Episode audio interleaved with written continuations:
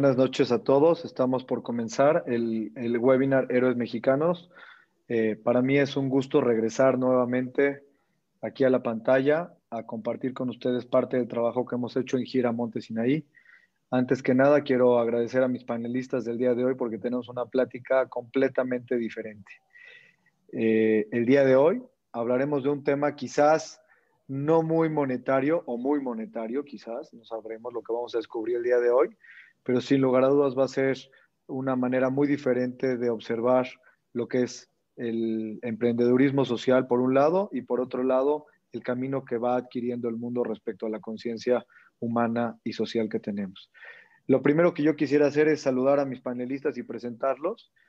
Quiero agradecer a cada uno de ellos. Primeramente, Carlos Rahmane, CEO de Exitus Capital. Bienvenido, Carlos. Eh, Gracias, Emilio. Juana Ramírez, CEO de Grupo eh, Soin. Gracias, Emilio. Buenas noches. Y Javier Barrera, vicepresidente de Grupo Posadas. Mucho gusto, buenas noches. Y sin lugar a dudas, con todo cariño, la estrella de este proyecto es mi amigo David Zambra, que ha logrado consolidar un trabajo espectacular con el trabajo que ha realizado a través de este libro que ya lo estaremos platicando y juntando las 100 voces más importantes de México. Tenemos a David Zambra, CEO de Hero México. Ay, gracias, Emilio, de corazón y te quiero muchísimo. Gracias por todo, de verdad. Bienvenidos. Bueno, lo primero que yo quisiera hacer es invitarlos a cada uno de ustedes a que me den una pequeña explicación. Quisiera, David, primero que nada, que nos expliques cómo nace este proyecto y por qué se ha convertido en un asunto tan relevante en la sociedad mexicana desde tu punto de vista y el de las fundaciones que te han acompañado. Bueno, muchísimas gracias por la palabra y gracias a Dios por estar aquí con ustedes. Prácticamente este era un sueño, creo que, que siempre habíamos visualizado lo más importante para nosotros era unir a las fundaciones con algo tangible y la pandemia llegó como una llamada de atención para decir no te puedes quedar dormido y esta es la oportunidad para empezar a generar algo que realmente sea de valor. Y platicando con diferentes fundaciones, nos dimos cuenta que hoy por hoy, y más que nada todo el 2020, todo lo que iban a ser las galas, las cenas de recaudación de fondos, los torneos de golf, las carreras para para literalmente levantar fondos no se iban a poder lograr y fue en ese momento donde nosotros pensando qué podemos darle a la sociedad, eh, queríamos construir algo que genere consejos, experiencias y hábitos para los jóvenes y para la sociedad en general. Entonces surge la idea de crear un libro muy basado en un concepto en Estados Unidos llamado Tribe of Mentors, donde se le hacían varias preguntas a diferentes personalidades. Eso lo hizo Tim Ferriss y fue algo espectacular. Y pensamos, hicimos, ¿por qué no bajamos unas preguntas? Prácticamente se las mandamos a Kate del Castillo y a Litza Paricio y Adela Micha. Tres días después, en Voice Note, nos mandan las respuestas y decimos, aquí hay algo.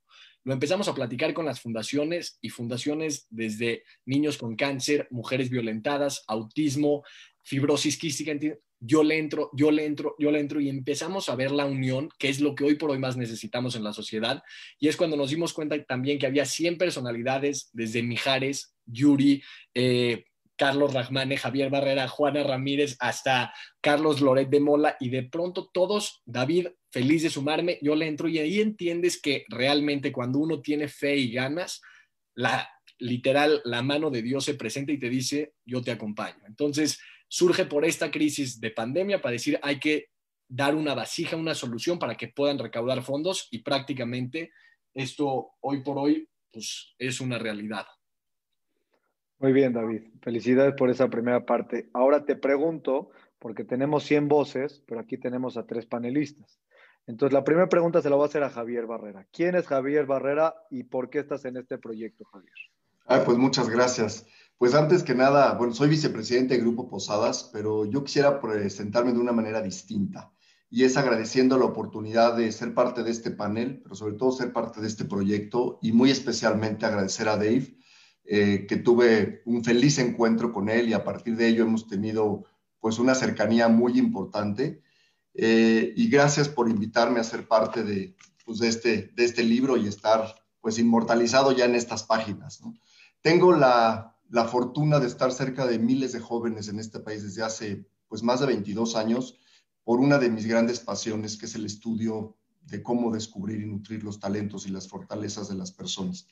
Y, quiero decir que más que yo les dé algo de información, lo que yo recibo de ellos con esa energía es algo muy importante que me ha acercado a ellos a entender eh, sus, sus miedos, sus retos, sus ambiciones, sus sueños.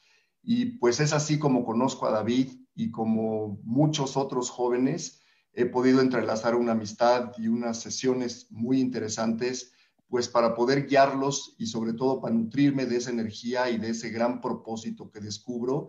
Y sé que en este panel está lleno de jóvenes empresarios y ya les platicaré más adelante, pero, pero pues es, es una de las grandes razones por las que yo estoy aquí estudiando sobre estos temas y tratando de pues adoctrinar y llevar la palabra de estos jóvenes con esta misión y con esta ambición a pues muchos más que necesitan escucharlos.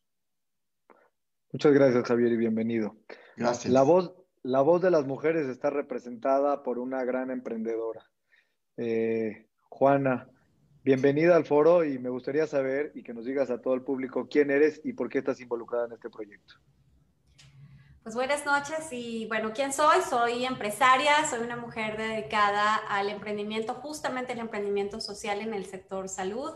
Así que desde el comienzo, el la conversación con David me conectó y me prendió como todo lo que tiene que ver con regresar mayor valor a la sociedad del que extraemos de él, de ella. Entonces, eh, pues es fantástico. Además, soy fundadora de la Fundación Guerreros, que es una fundación dedicada a apoyar pacientes eh, con cáncer en etapas eh, en cualquier etapa y sobre todo pacientes que, de bajos recursos. Y en particular tenemos una eh, causa que nos emociona mucho, que son las mujeres embarazadas con cáncer, en las que si podemos tratar a partir del tercer mes de embarazo, podemos salvarla a ella y a su bebé. Entonces es un doble ejercicio maravilloso. Además soy presidenta del Consejo Directivo de la Asociación de Emprendedores de México desde donde creo que no solamente hay que contar una historia personal de éxito profesional, sino que hay que ayudarle a otros a contar también sus propias historias. Y por definición, pues soy una activista en temas de género y de equidad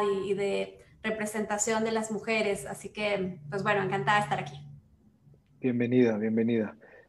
Eh, Carlos Rahmane, Muchos sabemos quién eres, eres miembro de nuestra comunidad y expresidente de Bada Jinuji, has estado involucrado en términos de cuestiones de educación y comunidad. Entonces te pregunto, ¿quién eres y quién eres en este proyecto? ¿Por qué estás cerca del proyecto? Bueno, yo, eh, gracias eh, por permitirme participar y platicar con, con ustedes. Eh, yo soy CEO y fundador de Exitus Capital, una institución financiera que tiene pues, ya poco más de 12 años en el en el mercado.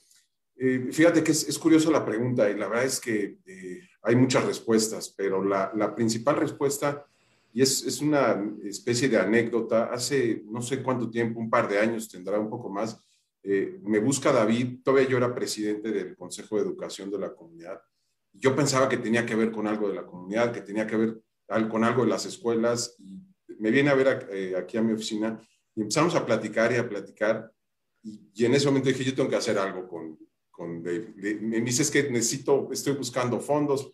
No me acuerdo ni qué me estaba diciendo.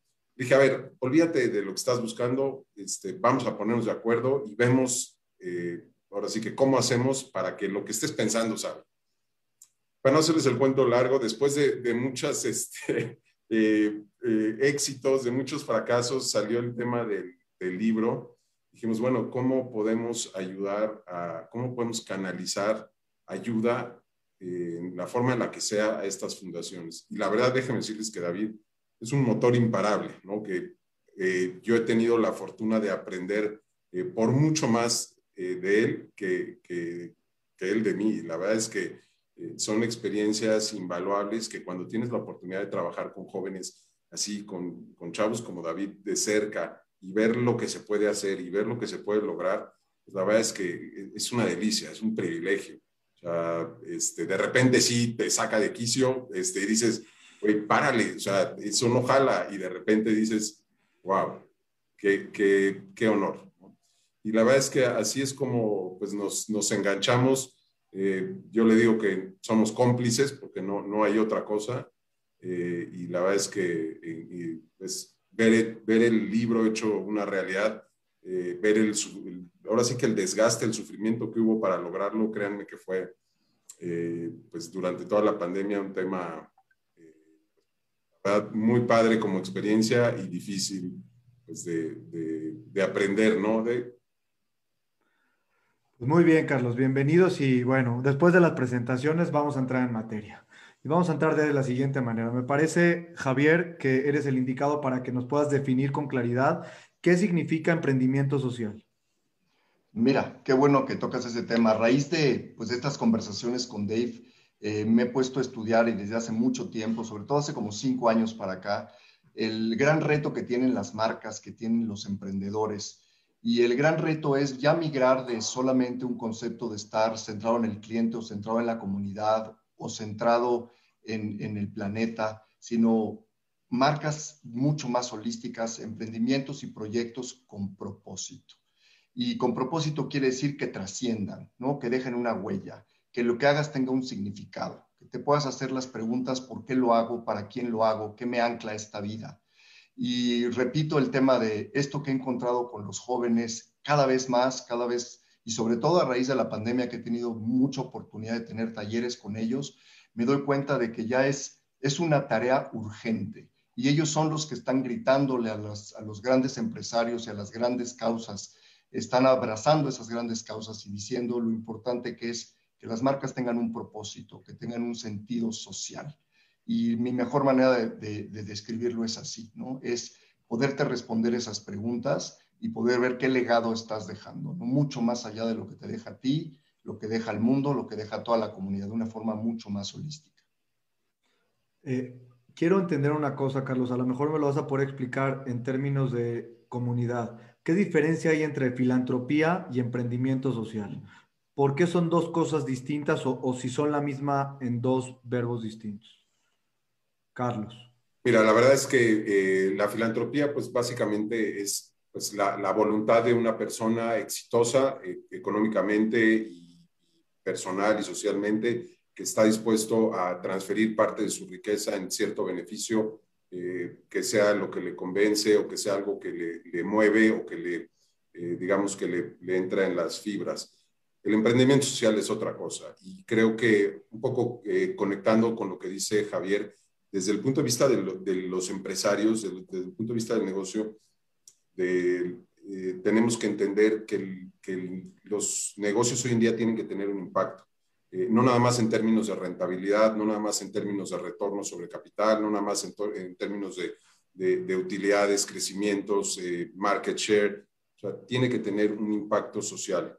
Eh, porque si no, pues ya, ya se queda corto, ya, ya no, ya no, como decía Javier, pues esa huella que dejas, pues no, si nada más lo ves en términos de retorno sobre capital, pues no es suficiente, tiene que haber eh, sin duda pues algo más que motive eh, y que genere esa, ese valor agregado tanto a la sociedad como al mismo equipo de trabajo, como a los mismos socios. Es más que un retorno, es una visión donde alineas prácticamente todos los intereses, pero no en función de un retorno, sino en función de un impacto, de un impacto eh, desde el punto de vista social, desde un impacto desde el punto de vista de fuentes de empleo, desde un impacto desde el punto de vista de, generación de, bienestar.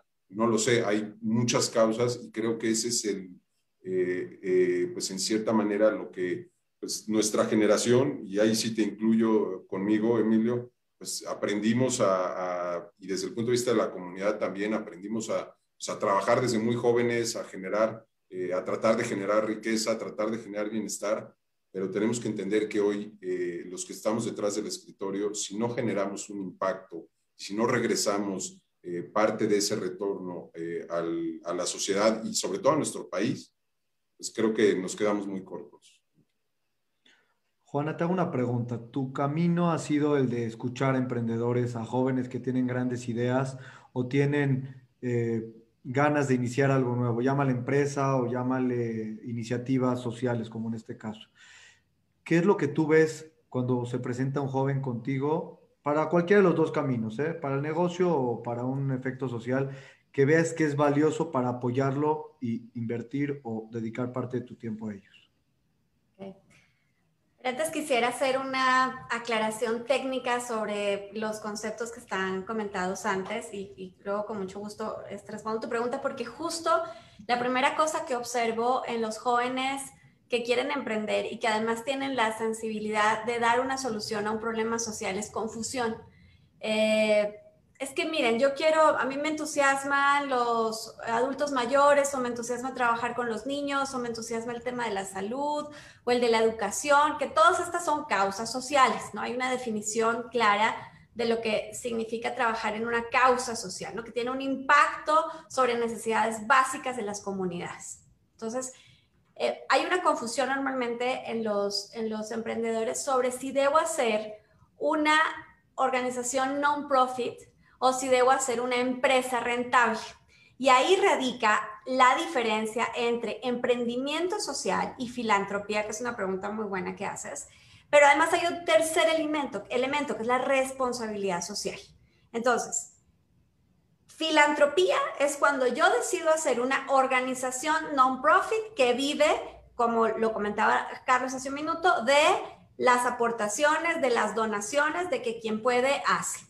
El problema que tienen los proyectos filantrópicos en América Latina es que no tenemos países con cultura de la filantropía como o países más desarrollados en donde hace parte de la economía de las personas. Sé que en su comunidad es una cosa maravillosa porque está en su ADN, pero normalmente en el mundo real, por eso las fundaciones sufren tanto para recaudar recursos, tienen que inventarle tanto porque no hace parte de la cultura financiera de las personas. Entonces, pero una opción es la filantropía. Tiene en general la amenaza de largo plazo y la amenaza de, la exponencialidad, porque está limitada a los recursos que puede recaudar respecto de donaciones. Y en particular en el país, además, las asociaciones civiles tienen muchas restricciones legales sobre las cosas que pueden y no pueden hacer, etc. Entonces, eso del lado de la filantropía. Y del otro lado está el emprendimiento social.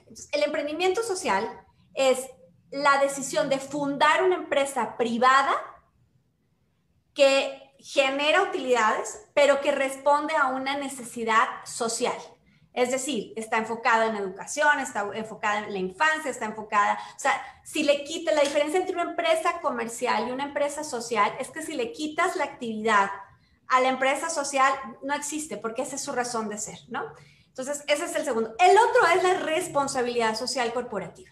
Entonces, hay un montón de empresas que las necesitamos también, que son empresas comerciales dedicadas a cualquiera de los sectores económicos del país y que su mandato social es generar riqueza, porque a través de generar riqueza genera empleo.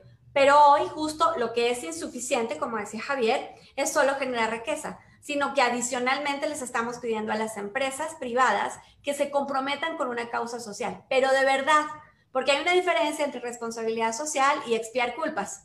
Entonces, si a final de año mando unos regalitos, al, ahora sí que si sabían cómo me iba a portar, ¿para qué me invitan? Pero si al final del año le damos unos regalitos al, al ancianato o al no sé qué, y ya, me siento bien con eso. No es suficiente necesitamos que también las empresas privadas se comprometan con una causa. Y entonces ahí hay una conexión padrísima, cuando se comprometen con una causa de una o varias organizaciones, de fundaciones, porque entonces ahora sí hacemos un círculo perfecto. Ahora, ¿qué veo en los emprendedores? Que era tu pregunta, una confusión clara entre esos tres términos. Y entonces lo primero que hago es, uno, realmente entender si se trata de una motivación que apasiona, que los mueve, que les, que les da tanta fuerza que les va a permitir enfrentarse a las dificultades, buscar recursos, etcétera, etcétera, o nada más es medio fancy, ¿no? Porque también tenemos un grupo de jóvenes que quieren emprender porque no quiere tener jefe, porque quiere ser dueña de su tiempo, etcétera, etcétera. Entonces, primero hay que validar si son las motivaciones correctas para emprender y luego hay que entender, dependiendo de la naturaleza del proyecto, hacia dónde tendría que ir direccionado. Me encanta la explicación y hago un... Eh, lo escuché de algún profesor del IPADE y me parece bastante razonable, que las empresas buscan muchas veces llevar a cabo conceptos de responsabilidad social y la responsabilidad social más grande que tiene una empresa, me parece, es dar empleo bien remunerado. respetar mucho a su gente que logra subir a la empresa para trabajar en sus causas. Y esa también está mal entendido, porque a veces la empresa quiere salir a regalar a un orfanato este, cobijitas, pero no está cuidando que su gente esté bien o esté adecuadamente esté protegida. Entonces, me gusta filantropía, emprendimiento social y responsabilidad social como tres conceptos muy interesantes. Ahora bien, la pregunta picosa y que me ha y que ha recibido cualquier cantidad de comentarios de la gente, ¿por qué le pusimos a la plática héroes mexicanos? David, ¿por qué se llaman héroes? Son seres humanos. Aquí hay tres y hay otros 97 en el libro. ¿Qué es esto de héroes? ¿Usan capa, vuelan, se hacen invisibles? ¿Cuál es el tema? Bueno, creo que esa pregunta es algo muy bonito, porque cuando lo platicamos y me dicen, oye, ¿pero qué? ¿Por qué son héroes? Un héroe es el que ve más allá de él mismo y puede salirse de estar en su negocio, en su trabajo y decir, voy a estar en un panel, voy a ayudar, en qué te puedo sumar, qué causas hay, cómo me puedo vincular con una fundación.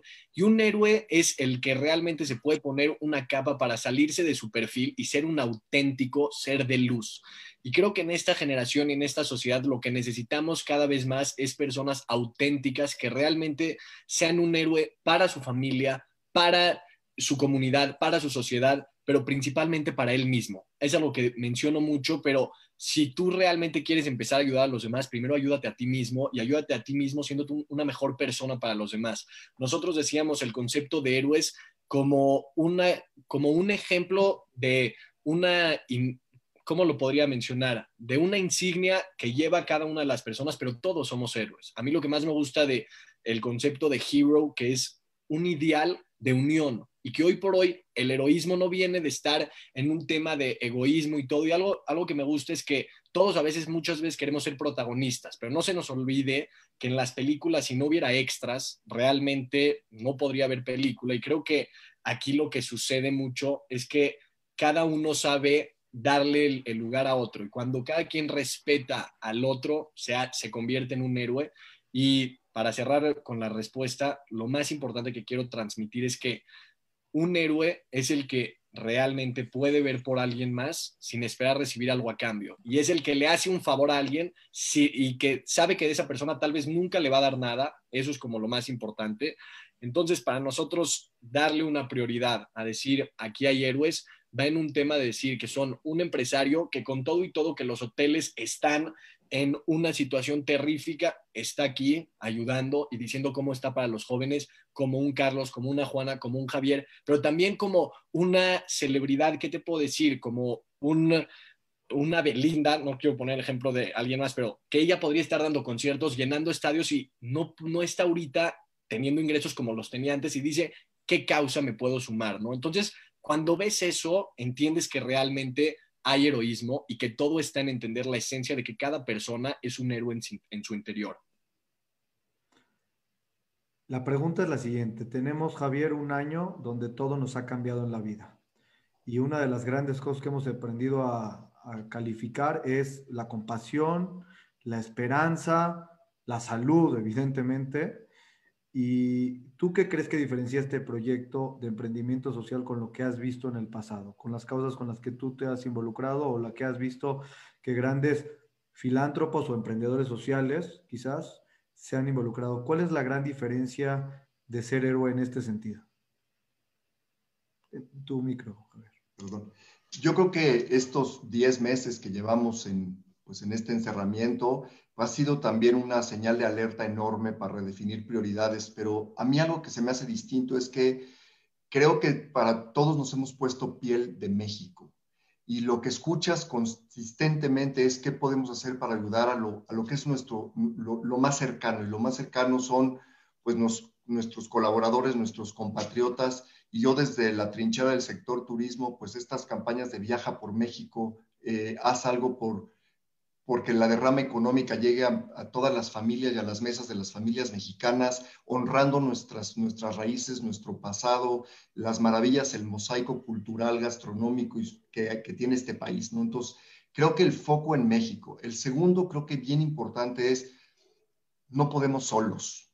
Algo que hemos visto eh, de manera ejemplar es que no importa en la industria que estés, no importa qué tan bien o mal te haya ido, nos hemos acercado los unos a los otros como nunca, al menos hablo desde mi trinchera, desde mi negocio y desde mi pasión por los talentos, por el coaching. Eh, lo que hemos visto es que solos no podemos. Y lo que hemos encontrado también es esta cercanía, esta hermandad y esta solidaridad, ¿no? Esta empatía por entender que quizá yo no había vuelto, volteado a ver al otro como lo volteo a ver ahora, ni siquiera me habían vuelto, volteado a ver a mí como me ven ahora. Y esto creo que es uno de los grandes aprendizajes que debe quedarse, ¿no? A mí algo que me gusta mucho reflexionar es qué de lo que hemos aprendido nos gustaría que no cambiara, qué debería de permanecer en el tiempo, cómo no desaprovechar una buena crisis, como decía eh, Winston Churchill, ¿no? Y eso para mí es la gran diferencia, el podernos enfocar en las prioridades, en colaborar y en enfocarnos en México en este momento.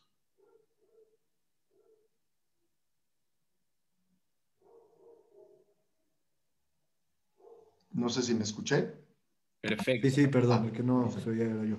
Una, sobre este tema y dando un poco continuidad a lo que dice Javier Carlos, este tema de las ayudas concéntricas, ¿no? Nosotros debemos de ser educados en ayudar primero en tu casa, luego en tu colonia, luego en tu comunidad, en tu estado, en tu país y de esa manera estás colaborando a todo el mundo. ¿Qué sientes que ha pasado en 2020, lo que vamos de 21, que realmente pueda cambiar la manera en la que los héroes se pueden acercar a estas ayudas concéntricas? Yo creo que la, pandemia vino a acelerar muchas cosas, ¿no? Y creo que, eh, como bien dice Javier, pues es importante pues, eh, tratar de capitalizar pues, todas estas experiencias y sus aprendizajes. Eh, a manera de ejemplo, te platico, nosotros en Exitus, cuando empezó la pandemia, dijimos, bueno, ¿cómo podemos, siendo una institución financiera, cómo podemos ahora sí que estar listos para un tema como estos? Y, fuimos de lo más básico a, ahora sí que yendo de lo simple a lo complicado. y desarrollamos un plan de tres líneas de defensa. El bienestar de los individuos, después el bienestar del equipo y después el bienestar de la institución. Al final de cuentas, si está bien uno, eh, puede eh, contribuir para que esté bien el, equipo y si está bien eh, la salud del equipo, puede contribuir para que esté bien la institución. No podemos pretender pues, avanzar o querer estar mejor de cierta manera si no vemos, pues en principio, por, por por nosotros mismos, primero que nada, o sea, primero ver, o sea, que nosotros estemos bien, que nosotros nos cuidemos, que nosotros eh, tengamos salud, después pues empezar a ver por, por nuestra, nuestra gente cercana, eh, que es la que nos va a ayudar a transitar eh, pues un entorno tan complejo como este. Y después pues tratar de ver por la institución, porque al final de cuentas, pues estos centros de trabajo, estas empresas, pues, son las que van a permitir transitar esta crisis. Ahorita tenemos que pasar ya de la crisis sanitaria a la crisis económica y probablemente a la crisis educativa. ya es momento de, pues no salir del encierro, pero sí empezar a ver y a ver un poco más hacia adelante cómo vamos a hacer eh, con todo este, eh, con toda esta suma de fortalezas. Yo siempre digo que, que para poder transitar en eh, crisis tan complejas como este tenemos que sumar sobre nuestras fortalezas. Eh, por ahí lo dijo Javier y también Juana, no podemos solos. Entonces, cuando sumas sobre las, las, fortalezas, pues el, efecto multiplicador pues es, es, enorme, ¿no? Y ahí es donde tenemos que apostarle a generar ese efecto multiplicador para poder eh, pues avanzar y como pues por ahí decía también Churchill, ¿no? Cuando vas caminando por el infierno, pues sigue avanzando ¿no? No, no, no hay de otra. Y, ahí es donde estamos ahorita y creo que si no logramos aprender y entender esas fortalezas, pues va a ser mucho más complicado cada vez. Así es, gracias Carlos. Eh, Juana, tratando de abordar este tema de la responsabilidad, muchas veces la responsabilidad decimos que es del Estado y estamos esperando que se generen quizás leyes, quizás este, iniciativas, decretos para que el país esté mejor, por poner un ejemplo. Pero se nos olvida mucho la responsabilidad que tenemos como sociedad y el accionar que tenemos que llevar a cabo para que las cosas sucedan. Sociedades como Estados Unidos, por ejemplo, dependen muchísimo de su responsabilidad que tiene la sociedad en su desarrollo. ¿qué nos ha faltado o qué visualizas tú entre la responsabilidad del Estado y la responsabilidad de la sociedad por tener un mejor país? Mira, creo que lo primero que nos ha faltado y hoy se ha hecho mucho más profundo es canales de comunicación adecuados, porque cada cual desde su orilla eh, al menos siente que está haciendo algo, ¿no? O sea, no podemos ignorar todas las cosas. Hoy, esta mañana tenía un panel sobre salud. Entonces, eh, hablando, por ejemplo, de salud, pensar y revisar hacia atrás los avances que históricamente ha ido teniendo el país en materia de cobertura, de medicinas, etcétera, pues sería ignorar la historia también. Ahora, viendo respecto de la necesidad eh, que, que hay en la comunidad, pues entonces cualquier acción se queda chica. Y justo entendiendo esa necesidad, es supremamente evidente que los problemas sociales son tan profundos, tan complejos, que la solución no puede venir de un solo lugar. O sea, aunque tuviéramos este, el gobierno finlandés que todos quisiéramos, pues también tendríamos que tener las aportaciones finlandesas eh, que tienen los finlandeses, ¿no? Entonces, eh, y eso requiere también empresas exitosas, decía un, un famoso economista, eh, no existe eh, empresas exitosas en una sociedad fallida ni eh, una sociedad exitosa con empresas fracasadas. O sea, necesitamos que nos vaya bien para que el ejercicio de todas esas actividades se refleje en el bienestar social del país. Entonces, a cada problema, o sea, si habláramos del tema de educación o del tema de salud o del tema de infancia, de cuidado de la maternidad, en fin, cada uno de esos tiene tantas particularidades que el punto de inflexión empieza cuando sentamos a todos los actores a platicar. Cuando por un lado tenemos la humildad suficiente para entender que nadie tiene todas las miradas. ¿no? déjenme darles otro ejemplo. Hace unos años se hizo un panel sobre lactancia materna eh, organizado por la Secretaría de Salud del Estado de México y los siete panelistas eran hombres o sea, creo que faltaba de entrada quienes viven la realidad de la, lactancia materna. Y solo estoy poniendo un, ejemplo entre miles que, de los que podríamos platicar, ¿no? de, de, cuál es la realidad. Y la solución a los problemas sociales empieza por la compasión y la compasión arranca en la empatía. Y ya nos han enseñado que ser empático significa ponerse en los zapatos del otro. El asunto es que tradicionalmente nos ponemos en los zapatos del otro sin quitarnos los propios. Entonces tenemos una sensibilidad muy lejana de lo que es la realidad. Entonces, para ponerse, para empezar a ser empáticos, hay que quitarse sus propios zapatos para entender cuáles son las necesidades del otro y cuál es la realidad que tiene el otro. Y luego entonces hay que pasar por la compasión. Y la, compasión no es el pesar acerca, respecto a otra persona. La compasión es la emoción apasionada por querer reducir el dolor del otro, porque ya lo entendí, siendo empático, entendí cuál es el dolor, entendí cuál es su necesidad y ahora tengo unas ganas infinitas, una energía como la que, la que nos transmite David con esta iniciativa, de aportar soluciones, de no quedarnos esperando solamente que, que la solución venga de otro lado, sino de decir, ok, yo como soy personalmente, empresarialmente, en comunidad, cómo soy un actor de transformación social real. ¿Cómo puedo, con mis herramientas, con las, con las eh, condiciones que puedo aportar a la sociedad, cómo puedo transformar la realidad? Claro, ya no solamente mi realidad o mi pequeño círculo social, sino cómo puedo de verdad ser un actor relevante que participe en las necesidades, por ejemplo, del país. Muchas gracias. David, yo quiero hablar de los jóvenes. Eh, tienes 22 años y sacaste adelante un proyecto con 100 voces importantísimas de México. Y muchas veces muchos decimos, ¿sabes qué? No salgo adelante porque es muy difícil, porque si yo quisiera contactar a Carlos Loret de Mola no me va a tomar el teléfono, porque si yo le quisiera hablar a Javier Barrera de, de Grupo Posadas está muy ocupado porque primero tengo que estudiar para que entonces pueda hacer tal o cual proyecto porque necesito financiamiento y no sé si me van a prestar dinero, porque nací en una casa que no me puede pagar una carrera universitaria. Y de pronto, en cuestión de meses, con todas las puertas cerradas, con todos los negocios cerrados, con las vías de comunicación que todos tienen, porque todos estamos igual ahorita conectados en un Zoom, logras concentrar las voces de 100 personas.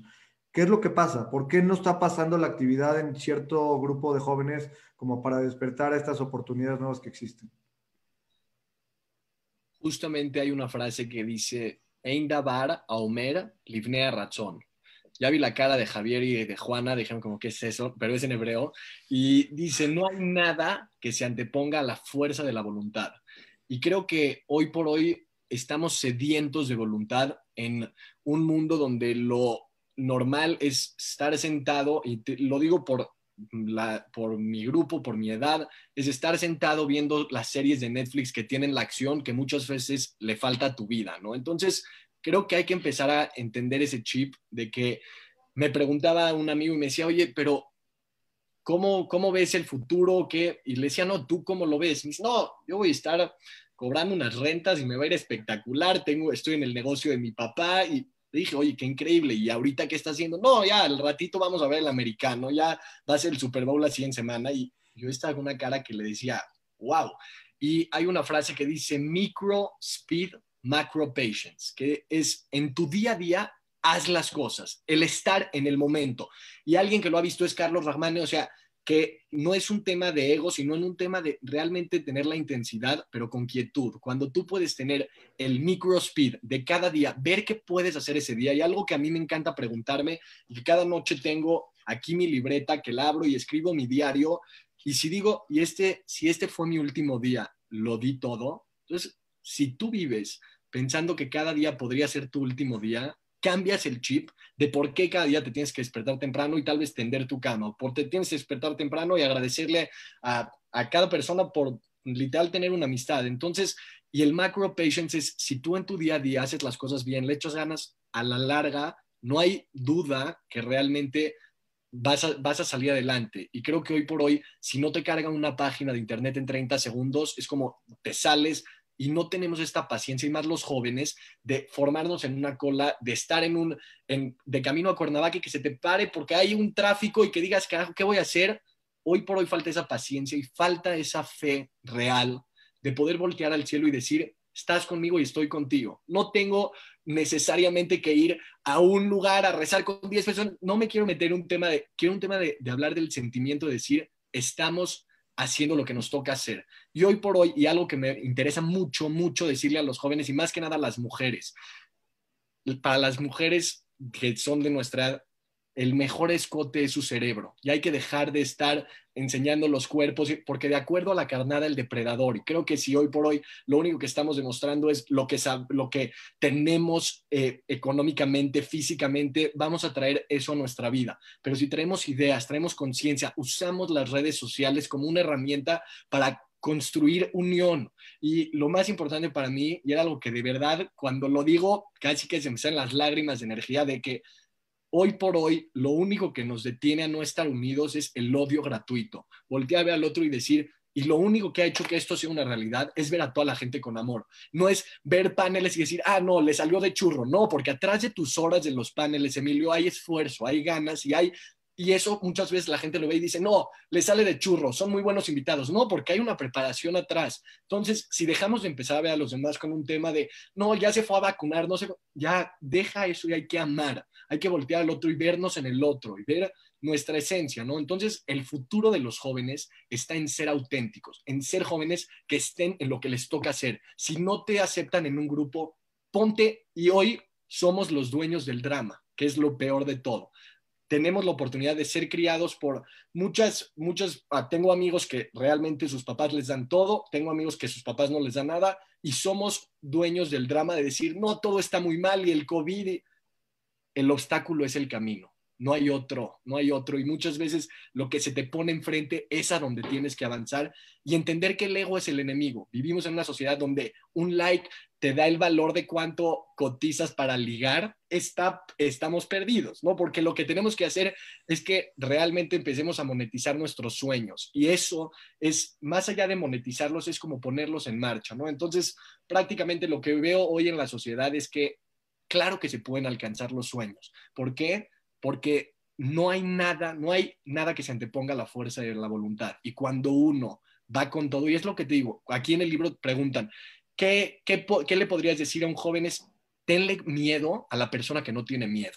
Imagínate el piloto que se subió al 9-11 y se iba a estrellar. ¿Cómo llegó al aeropuerto? Llegó y no, tú, la, la seguridad le dijo, quítate, voy a estrellarlo. ¿Qué pasaría si cada mañana te despiertas con esa energía de decir, voy a ir a estrellar el avión para lograr mis propósitos de abundancia y de alegría en los demás? ¿no? Entonces, eso es con lo que hay que vivir. Despertarte cada mañana y decir, cuidado para ver quién me va a parar. Porque tú cuando haces un panel dices, agárrense, que voy con todo. Y ese es el ejemplo que, lo que, de lo que tenemos que, tener en, en conciencia los jóvenes. Gracias. Me gusta mucho tu participación y de verdad, sí, muchos me preguntan por qué traje este panel aquí, que no es el de marketing y es, no es el de recursos humanos, sino es el de finanzas, porque cuando me platicó un poquito la idea, David, de lo que fue alcanzar a 100 personas, parece ser que es muy natural y muy obvio que se puede hacer. Yo busco panelistas para cada semana. Todos los miércoles a las 8 consigo un panelista y trato de que ese panel de uno, si es entrevista, de dos, de tres, hasta cuatro, que sea valioso, ¿no? Y que se pueda colaborar. Y lo más sorprendente de lo que yo he descubierto y lo que mucha gente me pregunta cuando hacemos los webinars es, oye, ¿cómo le hiciste para conseguir este cuate? Pues nada más le hablé, o sea, nada más hice que sus oídos escucharan que hay interés de la gente por salir adelante, escucharlos y ellos son voz como para salir adelante. Y entonces voy a este tema, ¿no? Tú recibes, voy con Juana, quiero empezar creo que por aquí tú recibes N cantidad de jóvenes que algunos bien intencionados y otros por la moda de emprender, de las startups, de, de quedar bien con sus papás o no sé cuál sea la razón, deciden que quieren emprender. ¿Cómo encuentras este fuego? ¿Cómo encuentras el fuego de alguien que es capaz de decir, puedo tocar 250 puertas seguramente o 300 puertas para tener 100, 100 voces? Porque no fueron 100 llamadas, seguramente fueron 300 para tener 100. Entonces, ¿cómo identificas y dices, aquí pongo mis recursos? Mira, justamente conectando la razón del emprendimiento con algo que decía Javier al comienzo, con el propósito. Cuando preguntas por las motivaciones, que, porque puede ser que el propósito superior eh, de vida sea una pregunta muy grande para la mayoría de los jóvenes. Pero además soy profesora universitaria y además de la cátedra de emprendimiento. Entonces, cuando, cuando empiezas a hacer las preguntas correctas, ¿no? El por qué y por qué y por qué y para qué y qué obtendrías eh, y después qué seguiría y a dónde quisieras llegar con esto y qué te llevaría al segundo nivel. Quien no tiene las motivaciones correctas eh, termina sin respuestas. Ahí no hay más, ¿no? O sea, puede ser que no tengas claro pero puedes contestar cosas como, pues va a estrellar el avión si toca, ¿no? Y, qué pasa si fracasas, ¿no? Esa es, una gran pregunta, ¿no? Y, depende de, la respuesta, puedes identificar muy fácil si la gente de verdad tiene fuego en el alma y, quiere entrarle y eso no es cliché y lo motiva y lo mueve y tal, o no, y si no, tampoco está mal, ¿no? Creo que también eh, tenemos la responsabilidad como mentores, como educadores, de de orientar y de ayudarle también a descubrir la misión personal a cada persona, porque la misión no es algo que te inventas, el propósito no es algo, este, voy a irme a meditar y voy a conectarme este, con quien tú quieras y ahí me va a llegar, no es por ahí. En realidad, eh, la misión, el propósito lo descubres, es algo que tienes en el alma, tienes una mayor sensibilidad, yo digo que, que, que es algo que casi tienes tatuado en la piel, o sea, eso es lo que te mueve, ¿no? Y a quién le mueve y le enloquece trabajar por políticas públicas, y a quién le mueve y le enloquece el, trabajar por la infancia. A mí me, me vuelve loca trabajar por la salud y puedo estar horas trabajando por eso. Entonces, empieza por una pregunta lógica. Ahora, para quienes son mentores o quieren serlo, para quienes son eh, maestros o son el papá o la mamá o quien está orientando a ese joven, también es importante ponerle método a esa mentoría. Entonces, sí, recibo muchas solicitudes a través de redes que voy filtrando con este tipo de preguntas y cuando finalmente llegamos a una sesión les pido que se preparen. Entonces, a ver, tienes 10 minutos para contarme tu rollo, ¿no? Para hacerme tu pitch sobre el proyecto, sobre tal.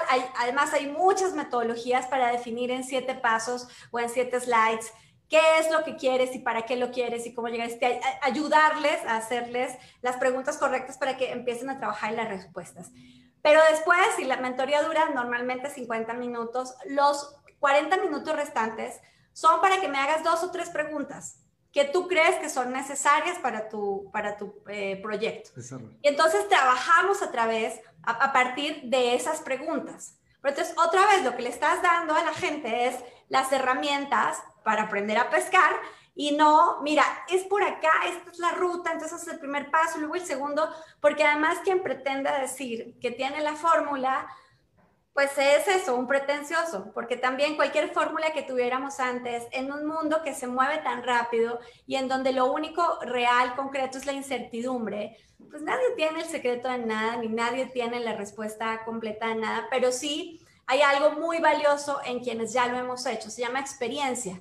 Y sobre todo la experiencia no del éxito, porque el éxito encandila y, es enemigo del proceso y de la excelencia sobre todo la experiencia lograda a través de los fracasos. O sea, yo, yo sí estoy convencida que el éxito es una sucesión de pequeños fracasos y me diría Carlos, sí, pero trata de hacerlo chiquito y que te cueste poquito para que, para que corrijas y vayas mejorando y vayas mejorando y vayas mejorando. Pero es justamente el camino lo más valioso a la hora de emprender y a la hora de querer hacer transformaciones que verdaderamente trasciendan a tu pequeño círculo y toquen a otros y entonces dejes un legado.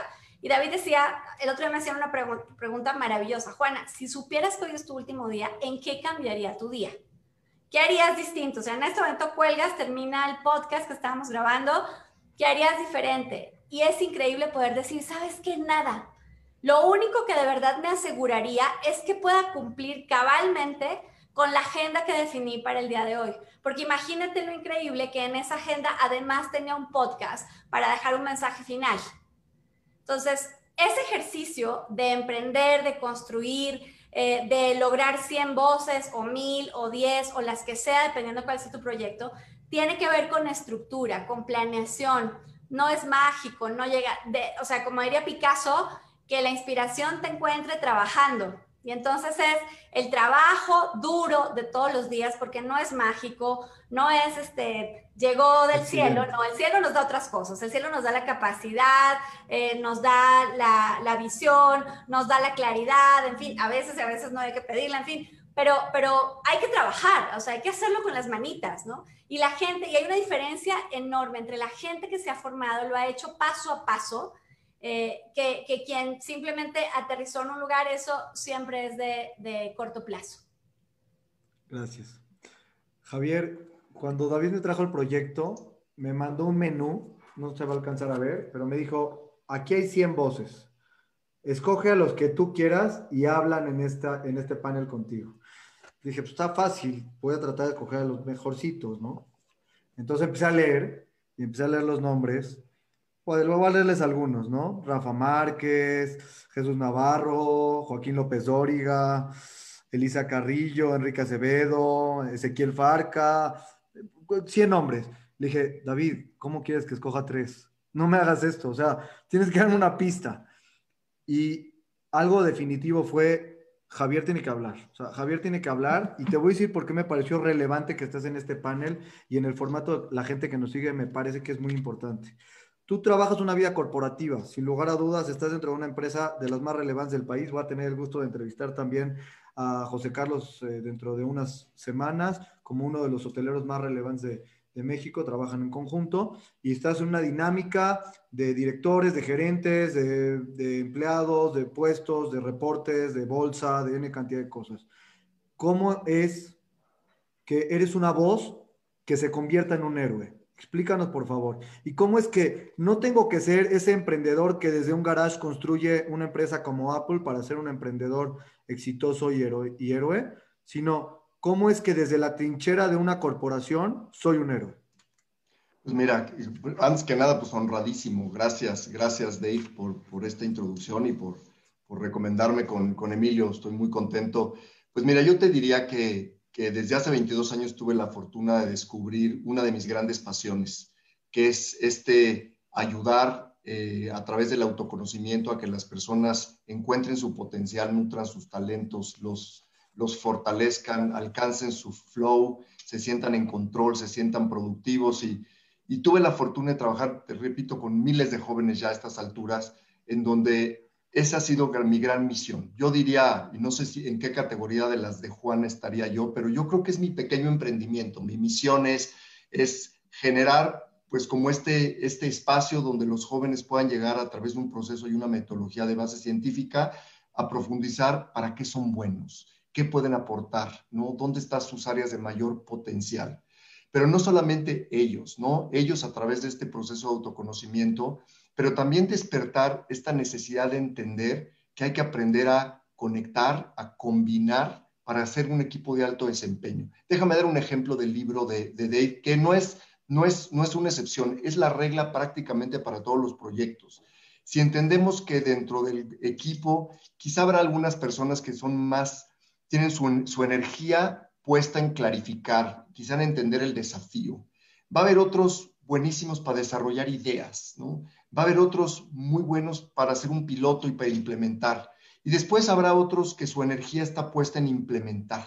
Cuando entendemos que todos tenemos una energía distinta en cada parte del proceso y reconoces la, la que tiene el otro que quizá no tenga yo, que me pueda complementar y creamos entonces un equipo de alto desempeño, no solamente honras tus talentos y tus fortalezas, sino las de los demás. Y entiendes y reconoces, me gusta mucho hacer un ejercicio en donde les pido, si pudiera robarle un skill a alguien, ¿no? Pues yo aquí a Juana le robaría muchos, ¿no? ¿Cuál le podrías robar? Y es una, es una forma muy sencilla de decir, reconozco en ti, dentro de toda esta serie de talentos, este muy particular y le doy un valor increíble. ¿Cómo me gustaría tenerlo? Porque me complementaría increíble. Entonces, un poco el mensaje a los jóvenes y a los jóvenes emprendedores, porque trabajo con muchos de ellos, y al igual que Juana, quizá de una manera menos técnica, pero es decir, aprende a entender dónde está tu energía, de dónde sacas tu energía, en qué parte del proceso es donde más valor aportas. Haz un lado el tema de yo creo que puedo aportar en todo, yo quisiera participar en todas las partes del proceso y liderarlas. No, el gran liderazgo viene a través de la combinación y esta diversidad de talentos puestos en marcha. Y para mí esa es una de las, repito, es una de mis pasiones, es una de mis misiones y mi emprendimiento, que quizás si Juana me lo permite, a partir de hoy le empezaré a decir, pues que esta, esta consultora que yo tengo, pues también es un emprendimiento y con una persona en mis talleres o en mis cursos, que una persona salga motivado, inspirado, empoderado, eh, que sienta que, que, valió la pena para mí, ya me hizo el día, ¿no? Y si a mí me hubiera hecho esa pregunta Dave que le hizo a Juana, eh, si fuera mi último día de, mi vida, pues yo me gustaría estar haciendo esto que estoy ahorita tratando de comunicar y de acercarme a los jóvenes, a motivarlos, uno, a honrar la energía que tienen y, a reconocerles que son quienes han venido a despertar a este mundo, a muchas generaciones que quizá por inercia, por otras circunstancias, no habían estado en este estado de alerta en las que están ellos, los que nos, nos hacen pensar, los que nos estiran, los que nos hacen preguntas complicadas y los que en sus discursos y en sus narrativas hablan de propósito, hablan de comunidad, hablan de planeta. Necesitamos gentes como ellos, gente como Greta, gente como Juana, los activistas. Hay que irse a un extremo para llevar la balanza al medio. Si no fuera por ellos, el mundo no habría vencido tantas y tantas batallas. Entonces, esa es la razón, creo, por la cual eh, Dave me invitó a participar acá y, y, pues les agradezco muchísimo eh, este espacio y gracias a los panelistas porque estoy aprendiendo mucho y Juana, pues me acercaré a ti a ver si te convenzo con mi energía. Será un placer. Oye, eh, yo, quiero, yo quiero tocar una faceta distinta. Carlos, tú eres un apasionado de la educación. Te has abierto las puertas para ir a estudiar en diferentes espacios. Me identifico en muchas cosas. Eh, contigo nos conocemos desde hace tiempo, pero yo sé todo el esfuerzo que has puesto en empujar específicamente a esta comunidad en estar en eh, niveles de mayor preparación, de ir a estudiar a Harvard, de estar en el IPADE, de continuamente estarte preparando y estudiando. La clave para poder ayudar y ser un héroe, yo desde mi punto de vista siempre va a tener que ver con educación, cuando, cuando puedes, lógicamente. pero tú eres, tú eres alguien que ha demostrado que se puede hacer. ¿Cuál es esta perspectiva que tienes para el emprendedurismo respecto a la educación? Creo que, eh, digo, y, de manera muy personal, eh, siempre he creído que, eh, digo, y en un país como el que vivimos hay muchas causas y, todas son nobles y todas son importantes y todas pues definitivamente tienen necesidad en específico para mí, creo que a través de la educación puedes resolver varias de esas causas o puedes atacar varias de esas problemáticas que, que quieren resolver esas causas. Entonces, si vas a dedicar o vas a aportar eh, parte de tu tiempo, de tu dinero, de tu esfuerzo, pues eh, creo que hay que afinar muy bien la puntería y que sea en un lugar donde realmente puedas generar ese eh, efecto multiplicador. Ahora, cuando, cuando hablas de educación, hay que tomar en cuenta que, que, estás trabajando, que el insumo con el que estás trabajando son con, con niños o con jóvenes. y hay que tener mucho cuidado, ¿no? Porque ese pues, es el futuro de alguien, eh, es una persona que está en, un eh, proceso constante de, moldeo y, lo que ven esos jóvenes o lo que ven esos niños, pues es lo que es el resultado, eh, lo que van a hacer el, día de mañana.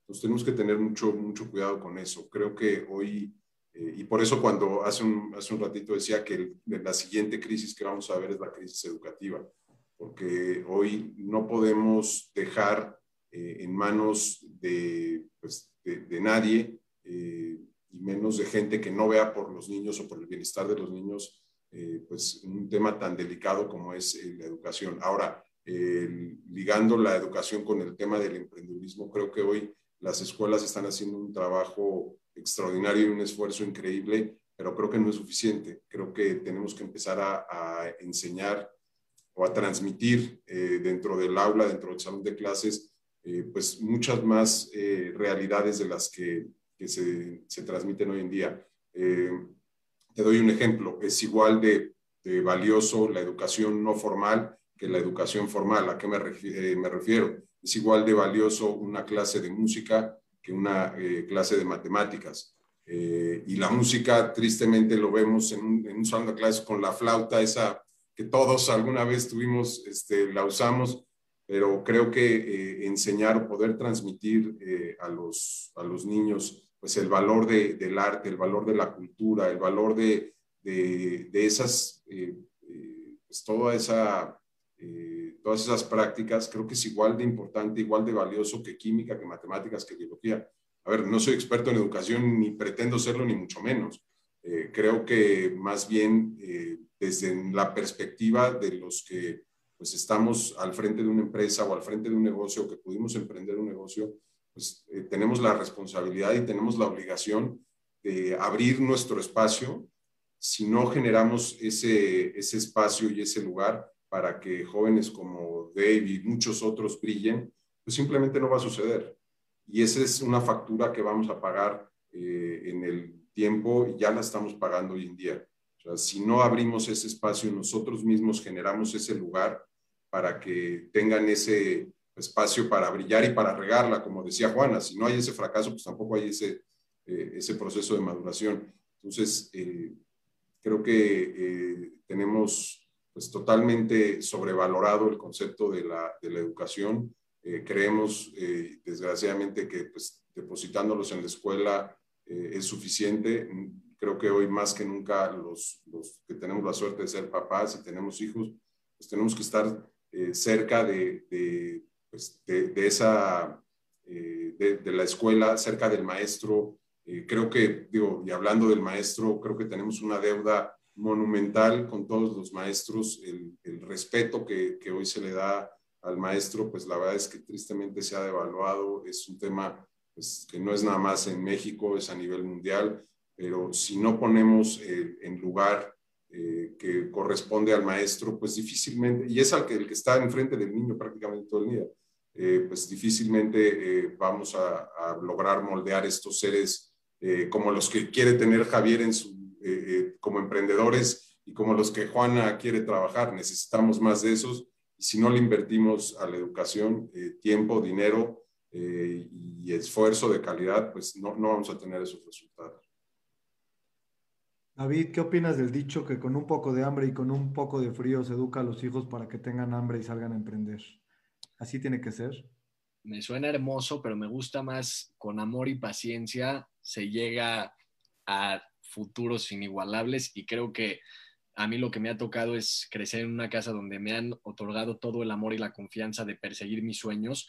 Y algo que me encanta, que Javier me lo enseñó, es que si tú tienes un hijo que es bueno en tenis, pero malo en matemáticas, que es lo que normalmente hacen todos los papás, es le pongo un maestro de mate y me olvido del tenis. Y creo que lo único que han hecho mis papás es me han puesto ese maestro de tenis, que tenis se puede referir a mis sueños, a me han empujado a decir puedes lograr las cosas y he tenido la fortuna de, de, literalmente ser, por así decirlo, un poco diferente, y no hablo diferente en un tema de salirme de lo común, y mucho menos, no, con solo tener la conciencia de estar constantemente en una frecuencia de darle al otro lo que pueda, ¿no? Entonces, me baso más en esta parte de que 100% tienes que tener hambre, tienes que tener muchas ganas y algo que mencionaban eh, muy importante es que realmente sí, en la vida tienes que aprender a fracasar, Llevamos tres años buscando cómo salir adelante para ayudar a las fundaciones y ha sido eh, rechazo tras rechazo y me encanta porque a mí un mentor me dijo, mira, vas a ir a,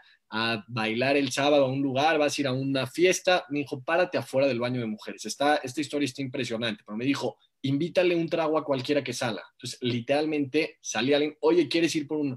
No, no, no. ya cuando me decían que no, ya era algo que ya crecí con eso, viéndolo en rechazos. Entonces, fue prácticamente muy gratificante también ver que ya cuando tú estás tan dispuesto a que esos rechazos ya no te afecten, ya es cuando estás en otra sintonía porque no te lo puedes tomar personal. Y hablo mucho del ego porque el ego es eso que te va a decir, te rechazaron, porque no? Y ahí entra tu ego y dice, ¿cómo a mí? Y eso te tira. Pero cuando tú entiendes que tienen otras cosas que hacer, que no pueden, que al final lo único que tú tienes que hacer es dar amor y realmente vivir con una fuerza de sí tener hambre, pero tener hambre, ¿cómo te puedo decir?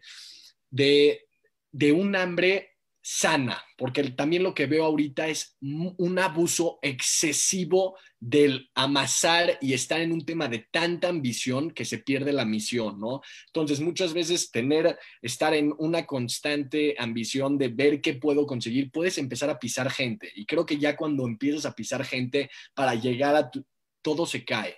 Y creo que hay que tener esa conciencia de que la única forma en que realmente podamos lograr nuestros, nuestras metas es sí tener mucha hambre, pero también tener un toque de amor por tus sueños. Y al final, lo único que sí hay que tener claro es la paciencia. Creo que lo mencioné y con eso te lo, te lo quiero compartir, que 100% era una idea increíble reunir a 100 voces, pero hubo días que realmente no, no conseguíamos las entrevistas y hubo un día donde todo este esfuerzo se hizo gracias al apoyo de una editorial espectacular de patrocinadores que les presentamos el proyecto y era como Mercado Libre, por favor, ayúdanos a hacerlo y era realmente, nada se hace por milagros y sí se hace por un tema de tener mucha fuerza en saber prácticamente alinearte y asociarte con la gente que te va a llevar a más, ¿no? Si tú quieres volar como las águilas, tienes que dejar las palomas.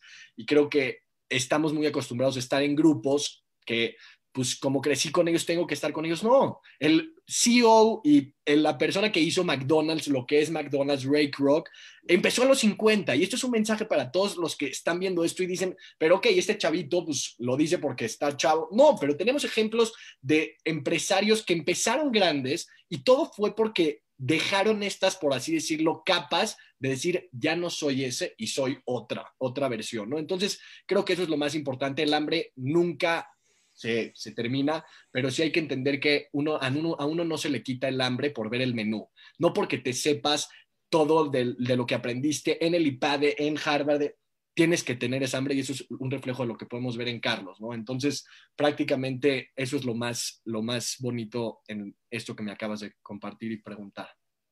Gracias, David, gracias. Mira, tengo varias preguntas del público, pero en específico quiero aprovechar para tomar un minuto en específico para decir de qué se trata el proyecto, porque hay gente que ha tenido la duda.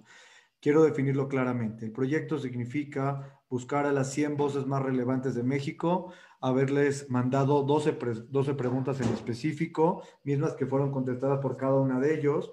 En el libro tenemos la foto y los comentarios de cada una de las personas y están contenidas en un material maravilloso. La forma de pagar y de, y, de entender el proyecto, según me explicaste, David, es hubo quien patrocinó el libro, el libro se vende y el dinero que genera la venta de estos libros va a 100 fundaciones. Ahora bien, dentro de ese beneficio, el traerlo a Montesinay ha tenido un beneficio adicional. del cual me gustaría mucho que tú lo compartieras, David, antes de pasar a la sección final de consejos y aprendizajes. Me gustaría que expliques por qué decidí que también era buena idea traerlo a Monte Sinai. Sí, puntualmente es justo lo que mencionas. Lo que buscamos es reunir consejos, experiencias y hábitos de líderes, celebridades, deportistas y por así decirlo, billonarios de México que realmente han dejado huella.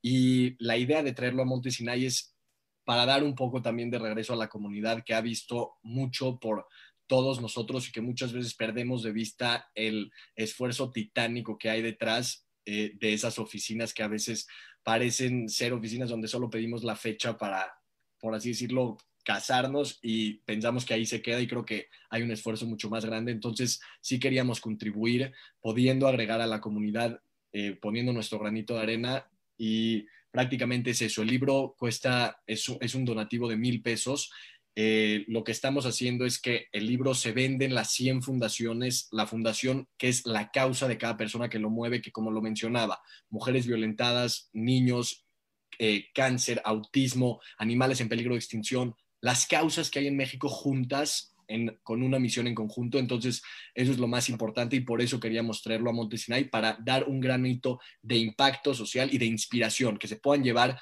los consejos de personalidades enormes que nos están aconsejando pues cómo han vivido y cómo han salido adelante en estas crisis. Bueno, voy a anticipar lo que ya me dijiste porque te faltó decirlo.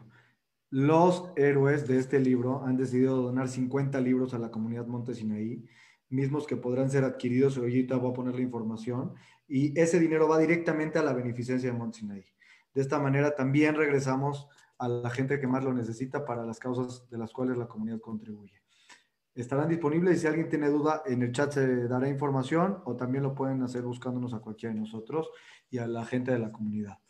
Por último, siempre cierro con los webinars con esta pregunta que normalmente, como tengo empresarios de todas las áreas muy relevantes, les hago la pregunta de qué consejos le darían a la gente que tiene problemas en sus negocios. Pero aquí creo que voy a hacerle a cada uno las preguntas de los tres consejos, pero de formas distintas. Por ejemplo, Juana, a los emprendedores mexicanos, ¿cuáles son los tres consejos que le darías para sacar adelante un proyecto si lo tienen en su mente y no lo han sabido sacar? ¿Cuáles serían esos tres consejos que les darías? Uno, busquen mentores. O sea, creo que 100 voces demuestra que hoy estamos muy cerca en contacto a través de las redes sociales de quien necesitemos y que hay mucha gente dispuesta a apoyar, a darles un consejo. Entonces, busquen mentores, expertos, gente que ha caminado los pasos, que conoce la industria en la que están, eh, y pregunten, pregunten, pregunten. Es mucho más lo que, sabe, lo que tenemos que aprender que lo que sabemos. Y, con esa humildad de preguntar y de buscar, eh, seguramente van a perfeccionar su proyecto.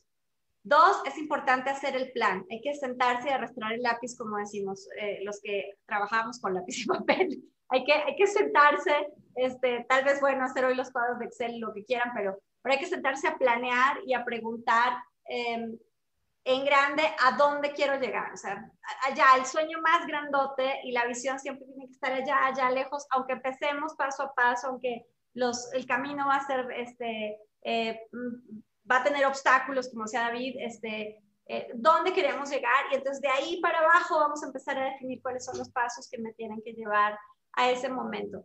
Y les voy a dar otra que es bastante debatible porque hoy escuchas muchos proyectos de emprendimiento enfocados en el levantamiento de capital para hacerlo realidad. De eso me podría dar cuenta Carlos, ¿no? Entonces, mira, es que yo tengo este proyecto y está el PowerPoint y ahí todo, todo se vale y todo cabe y todo funciona. Y cuando les preguntas por qué no han arrancado su proyecto, la respuesta es porque no han conseguido el capital. Y creo que necesitamos emprendedores primero enfocados en demostrar que su proyecto funciona, en hacer un prototipo mínimamente viable que jala, que tiene oportunidades de mercado, que hay alguien que quiere pagar por él. Entonces, cuando empiezas en pequeño y luego vas a ir a levantar recursos, le puedes contar a alguien que ya lograste que ese prototipo funcionara, que ya hay un mercado que lo acepta y entonces lo que vas a buscar o en inversión o en financiamiento, lo que sea, tiene que ver con los recursos necesarios para hacer exponencial ese proyecto que ya lograste aterrizar. Entonces, foco en hacer que el prototipo funcione, este, chance y cuando haces que el prototipo funcione te das cuenta que no necesitabas tantos recursos de entrada como los que imaginabas o hasta se hace autosustentable tu proyecto, eh, más que en el, en el, segundo que es el levantamiento. Y una de bonus track, eh, respeto absoluto por el dinero de tu empresa. Son, son personas distintas, los, uh, recursos necesarios para tus actividades personales y este, los que vas a dedicar a tu organización. Perfecto, gracias. Carlos, has estado en varios proyectos y este es un proyecto diferente. Dime tres descubrimientos que realmente te transformaron. La verdad, eh, pues más que nada ver eh, la capacidad que una visión eh, de una persona como alguien como David, que la puede tener realmente cualquiera. Digo, David es un, para mí es un, es un tipo excepcional, pero es una visión que la puede tener eh, cualquiera y que esa, esa visión se puede convertir en realidad, se puede, eh, puede ser un hecho y puede impactar a mucha gente. La verdad es que eso me queda claro que es pues, una oportunidad de vivirlo y de aprenderlo increíble. Eh, la segunda, y es un poco con lo que empecé, eh, yo he aprendido muchísimo de, David, de ver cómo, pues, el otro día me dio una clase de WhatsApp que si lo ves cómo lo maneja, te, espantas de, ver cómo... Y, por, eso, lo cancelan. Eh, y, estar cerca, o sea, estar cerca, nada más estar cerca de, jóvenes como David. Y quiero aquí mencionar a una persona que hay en el equipo de David, que es Dafne, que, David sin Dafne no existiría, ¿eh? O sea, Dafne, créanme que es, un, es, un, el oxígeno y la gasolina de este proyecto. Entonces, estar cerca de esa gente te nutre, te, te llena, te, algo te deja. Te, y, te platico una, una, historia muy, muy breve. Hace, cuando apenas estaba empezando Éxitos, tenía un chavo de capacidades diferentes trabajando con nosotros tenía yo mil broncas, mil problemas, este, 12 del día, fin de mes, había que pagar. Y se acerca este chavo este, y me empieza a platicar que fue a cenar con su novia y se le olvidó la, la cartera. Y yo estoy con el teléfono sonando, los correos, clientes llamándome que necesitaban dinero. Después de, de eh, tener ahí un burnout terrible, me senté a escucharlo y dije, lo único que este cuate quiere es que lo escuche con todos mis problemas, lo único que quiere es que lo escuche. Entonces, cuando abres ese espacio para escuchar, te, aprendes mucho más de ti que, que, ahora sí que de, ellos, de, ti. Y, el, último, creo que tenemos que regresarle algo a México. Creo que tenemos mucha suerte de vivir en este país. Creo que eh, ya se convirtió en un deporte nacional criticar eh, y señalar lo malo. Eh, si hay una cosa buena y, nueve malas, pues señalemos esa buena, ¿no? Visualicemos cómo, es el, cómo se ve el éxito, cómo se ve un lugar donde realmente quisiéramos vivir y regresemos eso a, México porque, porque aquí vivimos, porque todo lo que tenemos, pues lo hemos generado aquí y nos han dado esas oportunidades y eso, pues creo que es un capital muy valioso que tenemos que aprender a, a valorarlo un poquito más. Gracias, Carlos. Bueno, Javier, pues tienes, tienes la oportunidad de decirnos tres grandes aprendizajes de lo que significa vivir en el mundo del emprendedurismo social. Pues mira, yo lo, gracias, yo lo que les diría es una, algo que para mí es muy importante es que a pesar de que hoy todo te indica hay que ser muy ágiles y rápidos, ¿no? Incluso te dicen, ah, eh, eh, prueba rápido, falla rápido, ajusta rápido, ¿no? Y hay una frase que, que me gusta que dice, if you're ready, you're late, ¿no? Si está todo listo, estás tarde. Pero yo quisiera un poco decir, lo que no podemos olvidar es el contexto. Lo que no podemos olvidar es hacer investigación. Es hoy apoyarnos en tantas fuentes de reconocido prestigio y este acceso tan increíble que tenemos a la información que hay sobre pues qué es lo que está viviendo, cuál es la realidad que está viviendo el consumidor, las distintas marcas, las distintas categorías por dar un ejemplo, hay un estudio muy interesante que, acabamos, que, acaban de publicar sobre, bueno, pues hablan de, de, las peores cosas que nos dejó el COVID, es esta incapacidad de predecir el futuro. Eh, sin embargo, te dicen, si te apalancas en todos los estudios, porque este, ciertamente han, han habido 10 meses donde se ha producido muchísima información, mucha investigación, mucha data y obviamente apalancado mucho en lo digital. Y te decían simplemente categorías, no hay, por pensar en marcas o en categorías comerciales, hay categorías que impulsan más deseo, como es hoy, pues evidentemente la salud, los alimentos, el bienestar, evidentemente la tecnología, pero hay otras categorías que deben reinventarse, La, categoría automotriz, ¿no? La belleza, el lujo, eh, la ropa, son categorías que tienen que reinventarse. Y por ahí alguna que me gusta mucho es categorías que extrañábamos o que se extrañan, los viajes. También nosotros tenemos una responsabilidad de reinventar la manera, porque sabemos que la gente va a seguir viajando, pero va a viajar quizá de manera distinta. Entonces yo un consejo que daría es, no olvidemos que hay mucha información que tenemos que consumir, que está disponible, que está de muy ágil acceso y con base en la cual podemos entender este contexto. Si no entendemos este contexto, y estoy seguro que Juan es una de las primeras preguntas que hace en su brief, ¿no? Si entiendes realmente el contexto en el que estás. Y para terminar y, y, responder la pregunta, este estado de alerta que nos ha puesto estos 10 meses, veámoslo como algo, como un despertar increíble a entender que sin un propósito, sin un propósito superior, sin un, una intención genuina de dejar un legado y de voltear a ver al, al otro, no vamos a caminar. Y al revés, si lo vemos de la manera positiva, cuanto más hemos experimentado apoyarnos los unos a los otros, una industria con la otra, en nuestras distintas cadenas de valor, yo creo que nadie decimos, no estoy satisfecho, no he sacado esto maravilloso de la pandemia, he sacado esto maravilloso de estos 10 meses y yo esperaría que, se, que permaneciera en el tiempo. Vamos a, vamos a recordar este 2020 como algo que nos enseñó mucho a ser mejores personas, mejores ciudadanos, eh, pues, mejores seres humanos en general, ¿no? Gracias, Javier. David, yo tengo para ti dos bloques de preguntas de tres. La primera, dime las tres maneras de llegar a los 100, a las 100 voces más influyentes, porque todavía me falta gente para los webinars. Entonces, los tips necesitas decirlos aquí para que todos los tomemos.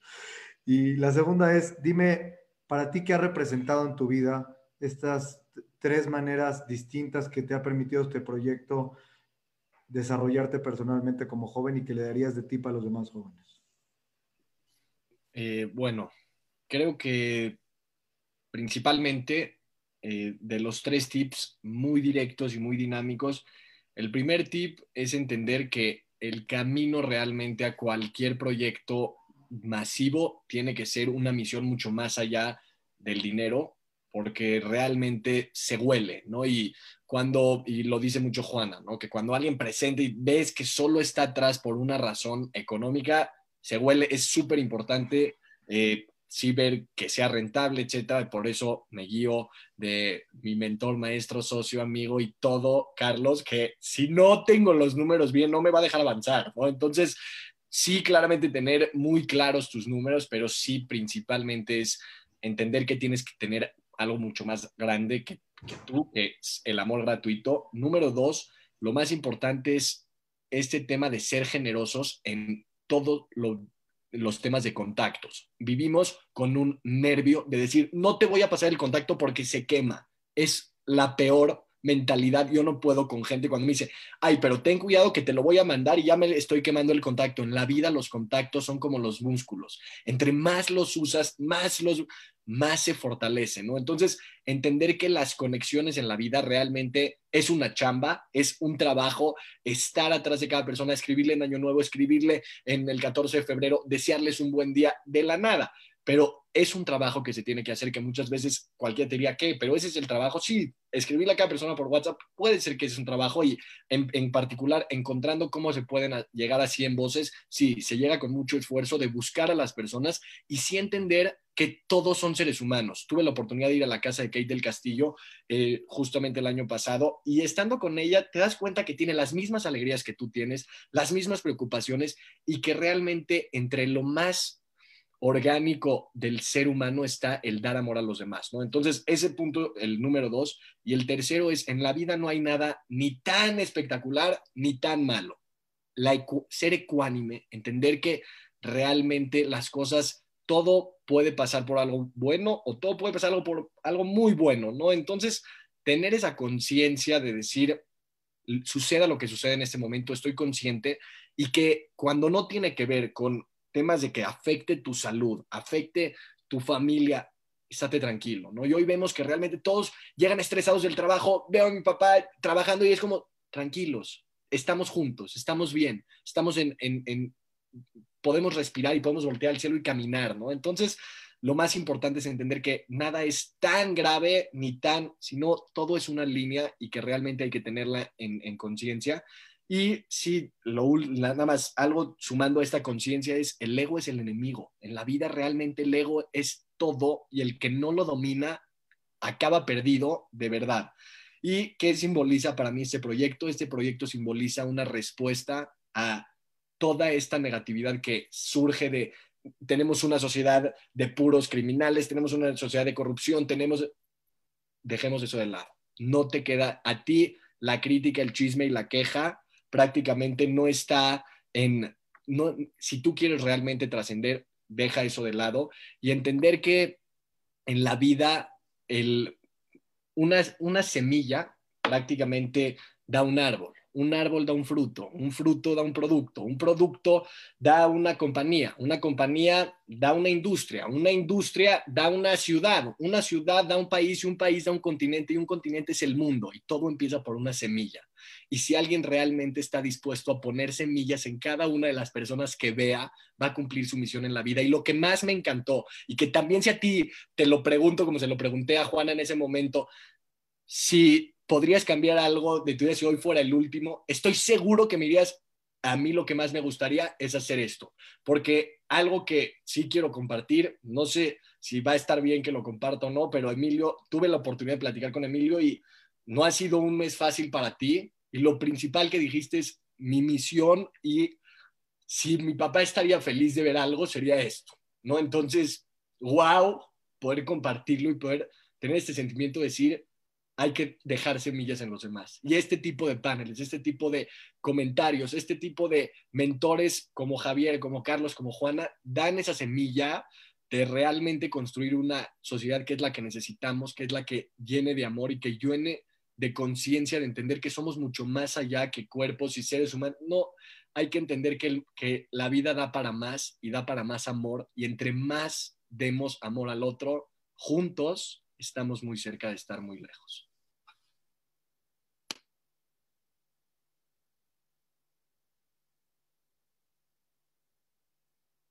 El micrófono, el micrófono. Ya sé que te dejé sin palabras, pero puedes igual. Muchísimas gracias por lo que acabas de decir. La verdad, me, me, fascinó haber llevado a cabo este webinar. Muy contento. Eh, me parece eh, súper enriquecedor. Ojalá que lo puedan ver todos los chavos. Les quiero recordar que esto queda grabado, se transmitió en Facebook Live, sigue en Facebook, se pone en YouTube, en el canal de la comunidad. Y de verdad, si son papás o abuelos que lo escucharon, dénselo a sus jóvenes a que lo escuchen, a los niños que lo escuchen. Hay mucha energía, mucho amor y mucho agradecimiento porque es gente que está disponible para poder hacer esto y para poder ayudar en todo momento. Y así como ellos, hay muchos más que quieren ayudar y la gente está abierta para escuchar. Antes de terminar y cerrar con este webinar de hoy, que para mí ha sido fantástico, quiero nada más hacer un recordatorio. La semana que entra tendremos un webinar que me parece sumamente relevante con Tatiana Cloutier, quien es actualmente la secretaria de Economía en el gabinete eh, económico, en el gabinete presidencial, y tendremos la oportunidad de tener un diálogo con ella. Eh, les pedimos a todos que hagan una inscripción previa. También esperamos que es un webinar que va a tener un número muy importante de personas y está eh, acotado a un número de participantes. Por lo tanto, su inscripción es muy relevante. Esto será la semana eh, entrante, miércoles a las 8 de la noche. antes de cerrar, y antes de terminar algo que para mí ha sido fantástico y la oportunidad que tuve de retomar estas pláticas en beneficio de la gente y en honor de mi papá, te lo agradezco mucho David que lo hayas mencionado porque si alguien lo disfrutaba era escucharlo siempre mi papá y lo hago en su honor y en su en que se, enaltezca su nombre como, como lo fue toda su vida. Eh, quiero invitarlos a una última participación de despedida y de agradecimiento. De entrada, yo les reitero a cada uno de ustedes las gracias por su tiempo y las gracias por cooperar.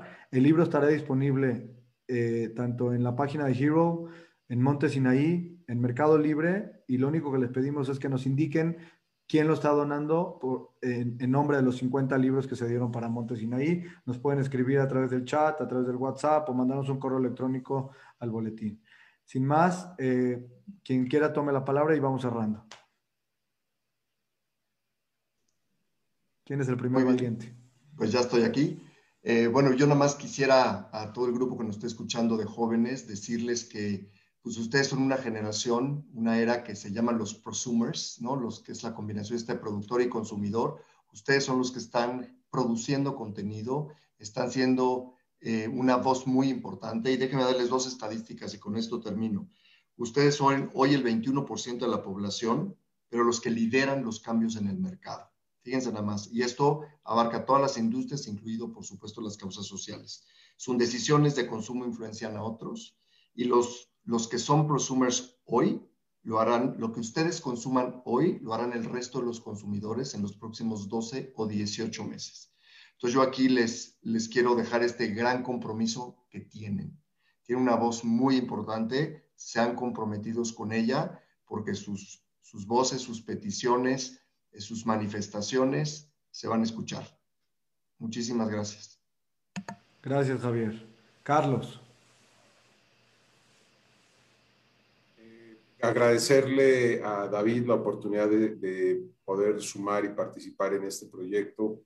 Eh, para mí es eh, sumamente valioso escuchar y aprender de Javier, de Juana y de ti también, Emilio. La verdad es que el esfuerzo que haces es monumental y, sobre todo, pues, eh, pues sobre todo este mensaje para mí es importante para pues, la gente de mi generación, los que eh, lideramos alguna empresa o algún negocio, es el tiempo de, de, convivir con gentes como David, de, de, trabajar con ellos, de abrirles espacio, de escucharlos, porque es, es mucho más enriquecedor que, que generar retorno, utilidades o etcétera, ¿no? Creo que ese es el, el reto que tenemos, poder tener estos espacios, poder tener estas iniciativas y en la medida que se vayan sumando, pues tendremos un, pues, un mejor país, una mejor ciudad, una mejor comunidad y pues, mejores personas, que al final de cuentas es lo que, pretendemos, ¿no? Gracias. Muchas gracias. Muchas gracias, Carlos. Y bueno, este, siempre dicen que primero las damas, pero la verdad es que ha sido una dama sumamente protagonista y hoy le vamos a pedir que cierre el bloque de los héroes. Eh, y después, lógicamente, que David eh, nos ayude terminando. Pero ha sido un gusto, Juana, conocerte y escuchar tus puntos. Nos gustaría escuchar tu corolario final. Igual a ti, Emilio, a Carlos ya tenía el gusto de conocerlo y de hacer cosas juntos. A ver, hoy esta plática se llamaba Héroes Mexicanos y yo quisiera cerrar reconociendo tres grupos de héroes mexicanos que se le han rifado durante esta pandemia y que se la van a seguir rifando. Eh, el primer grupo de héroes mexicanos en la pandemia son todos los profesionales de la salud, los médicos, las enfermeras, los trabajadores de los hospitales, los que ayudan en intendencia, los que están en las ambulancias. Ellos son, y lo pienso y se me pone la piel chinita, porque ellos la verdad que sí han sido héroes Ustedes saben que los hospitales públicos incluso van a trabajar comprando ellos mismos sus insumos, eh, tratando de protegerse. Hemos puesto el triste mayor eh, número de víctimas eh, de la pandemia en trabajadores de la salud. Entonces, uno, creo que grandes héroes mexicanos que habrá que reconocer históricamente todos los trabajadores de la salud. Dos, las mujeres. Y las mujeres no solo porque yo sea mujer, las mujeres porque han sido las grandes víctimas de la pandemia. No sé si saben, pero los, las llamadas a los centros de asistencia de violencia contra la mujer se han quintuplicado durante la pandemia. Tenemos siete de cada diez mujeres en México, siete de cada diez mujeres en México reportan haber vivido violencia, violencia física al menos una vez en su vida. Y eso es tristísimo. Y en este momento, en momento de confinamiento, de niños en casa, de trabajo en casa, son además las mujeres las que más puestos de trabajo han perdido. Hemos incrementado, casi duplicado el número de subempleo, de subocupación, y ese número que se ha incrementado casi en 3.5 millones de personas, de ese número el 70% son mujeres. Entonces, además han deteriorado sus condiciones. Estamos a punto de empezar eh, el, el mes dedicado a la mujer y, creo que aquí habría que entender el feminismo más que como un tema político, como la necesidad de tener derechos igualitarios para todos los seres humanos. Es que grandes héroes de esta pandemia, las mujeres, que por suerte y felicidades David, en el libro hay un montón. Y el tercer héroe de la pandemia son los emprendedores. Eh, y, y por emprendedor quiero decir la gente que se la rifa por México, que le apuesta a la formalidad, que crea empresas, que genera empleo, porque esos generan el 99.2% de las unidades económicas del país, es decir, el 99% de las empresas de este país. Y esas empresas generan el 70% de los empleos formales. Y con esas empresas que pagan impuestos y con esos empleos formales es que se pueden financiar los programas sociales, la operación del seguro social, etcétera, etcétera. Entonces yo sé que por más de que no hemos recibido ni recibiremos apoyos para seguir adelante, los emprendedores de México están hechos de otra cosa, se reinventan, se, se concentran, vuelven a empezar. Y, afortunadamente tenemos también gente dedicada, y lo tengo que decir, Carlos, como tú, como éxitos, a, a decir cómo si le apostamos, cómo si le invertimos, cómo si creemos en este país y lo seguimos haciendo. Entonces, a los médicos, a los profesionales de la salud, a las mujeres, a los emprendedores, ellos son los grandes héroes de esta pandemia. Qué bonito título para tu libro, eh, David. Qué bonito primer proyecto, porque cuando uno empieza algo haciéndolo tan bien, solo tiene un problema. El siguiente tiene que ser 10 veces mejor y el siguiente 10 veces mejor, y entonces se te convierte en reto. Y queremos todos saber de ti en 10 años o en 20 años, porque estarás haciendo cosas verdaderamente exponenciales e increíbles por todos los que necesitan que trabajemos por ellos. Y muchas gracias a los tres, ha sido un placer compartir eh, con ustedes y conocerte en México. Buenas noches. Buenas noches, muchas gracias David. Te toca cerrar. Agradecerles, no hay otra palabra y creo que sí, principalmente poder eh, rodearme de gente tan grande es lo que me ha llevado a estar cerca de ellos y agradecerle a Dios que sin Él nada de esto hubiera sido una realidad. Me ha guiado en todo camino y en cada momento y prácticamente invitar a cada una de las personas de la comunidad que puedan salir de su zona de confort y se involucren con las causas desde desde los niños que están hoy por hoy sufriendo eh, fibrosis quística hasta temas de autismo. O sea, hay tantas causas y tenemos que empezar a salir de nuestra zona de confort, convertirnos en héroes.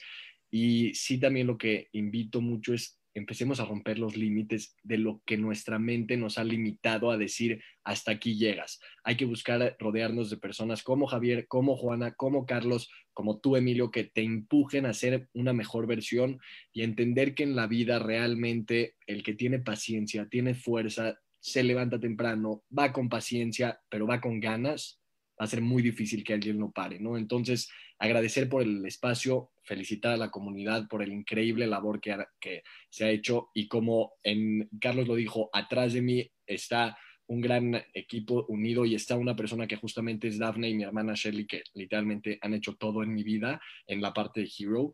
Eh, lo más importante justamente sí fue eh, darle también las gracias a todas las personas que están atrás de ti, Emilio, que son muchas personas que tienen un esfuerzo y, un, y unas ganas invaluables para sacar esto adelante. Entonces, agradecerle a todos y prácticamente sumar más, ¿no? El que tenga propuestas, ideas y tenga ganas de ser un voluntario más para la familia de héroes es más que bienvenido y venga. Bueno, muchísimas gracias. Ha sido un gusto para mí eh, moderar este panel y felicidades por el proyecto. La gente que está interesada por los libros nos ha estado escribiendo, podrán poner ahí su teléfono contactarnos a cualquiera de los cinco, contactar también a través de la página de Hero o comprarlo por Mercado Libre que también les llegará a su casa y llegará el beneficio a las fundaciones. En la compra podrán poner una nota que diga M Sinaí y también haremos llegar a la beneficencia de Monte Sinaí el dinero relativo. Sin más que hablar, Javier, Carlos, Juana, David, Monte Sinaí, Gira Monte Sinaí, muchísimas gracias. Muy buenas noches.